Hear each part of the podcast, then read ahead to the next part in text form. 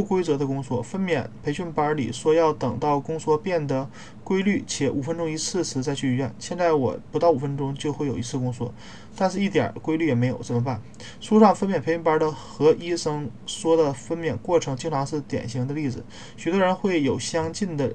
经历，但并不是每位孕妇的分娩过程都像书上说的那样，宫缩间隔有规律，而且逐步进展。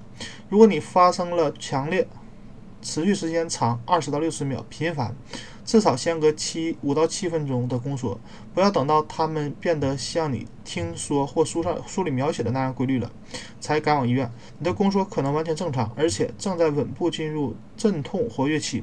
要保证安全，不需要跟教科书保持一致。